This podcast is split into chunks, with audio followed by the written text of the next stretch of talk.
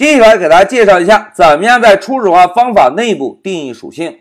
同学们，如果我们希望使用类名创建出来的对象默认就拥有某个属性，我们就可以在初始化方法内部使用 self 点儿，在点儿后面跟上一个属性名，然后使用赋值语句，就可以给这个属性设置初始值，并且定义一个属性了。使用这种方式定义属性之后，我们再使用这个类创建出来的对象就会都拥有这个属性了。哎，现在老师啊就把这个语法格式选中，先做一个复制，然后我们回到 Pycharm 做个演练。同学们，老师啊首先把光标放在隐匿的方法内部，把我们刚刚复制的语法粘贴过来。大家看，假设我们希望给猫增加一个 name 的属性。我们呢就可以使用 self 点儿，在点儿后面跟上一个属性名，然后在等号右侧跟上属性的初始值。哎，现在这个猫啊就已经拥有了 name 这个属性。来，怎么验证老师的说法呢？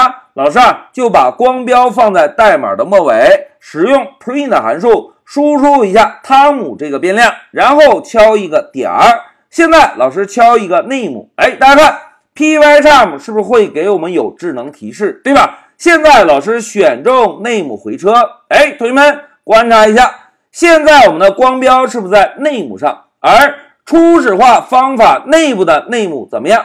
哎，同样也有一个高亮的背景，对吧？现在让我们运行一下程序，走，哎，大家看，控制台已经输出了汤姆的名字，对吧？就说明我们现在创建的猫对象。是不是已经拥有了 name 的属性，对吧？现在老师啊，再给大家画一个示意图，描述一下我们现在代码是怎么执行的。大家看，Python 的解释器是从上向下顺序执行代码，前面的类不会立即执行。当代码来到了第十一行，是不是要准备创建一个猫对象，对吧？那现在老师问大家，同学们，一个类名加一对括号。Python 的解释器会帮我们做几件事情，哎，非常好，会帮我们做两件事情。第一件事情会在内存中为猫对象分配一个足够大的空间，这个空间呢有一个对应的地址，譬如零 x 幺二三四。当这个空间分配完成之后，才会调用初始化方法，对吧？在初始化方法中，self 这个参数。就会指向刚刚创建的猫对象在内存中的地址。那现在同学们看，在执行初始化方法的时候，同样是从上向下顺序执行。当执行到第八句，是不是要给 self 这个参数指向的猫对象添加一个属性，对吧？那么我们就在刚刚创建的猫对象中添加一个 name 属性。并且指定一下初始值叫做汤姆，因此啊，我们再使用 print 函数把汤姆的 name 属性打印的时候，是不是就会把汤姆的初始值输出在控制台？哎，这个就是在初始化方法中定义属性的方式。一句话讲，在 self 点后面跟上属性名，然后使用赋值语句就可以定义属性了。同时，大家发现没有？在这一小节，我们是在初始化方法中定义的属性。这种方式定义的属性，在编写代码时是有智能提示的，对吧？来，同学们回顾一下上一小节我们完成的代码。大家看，上一小节我们在编写吃鱼的方法中，这个 name 有智能提示吗？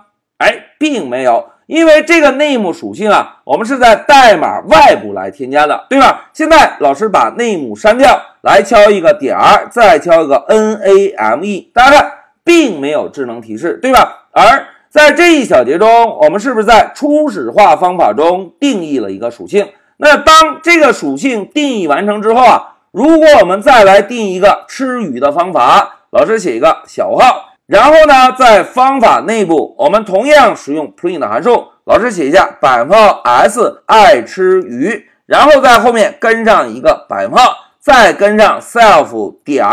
哎，大家看，Pycharm 同样会给我们一个 name 的智能提示，对吧？现在老师选中 name。哎，同学们看，光标在 name 上，代码中所有猫的 name 属性都会被高亮显示。哎。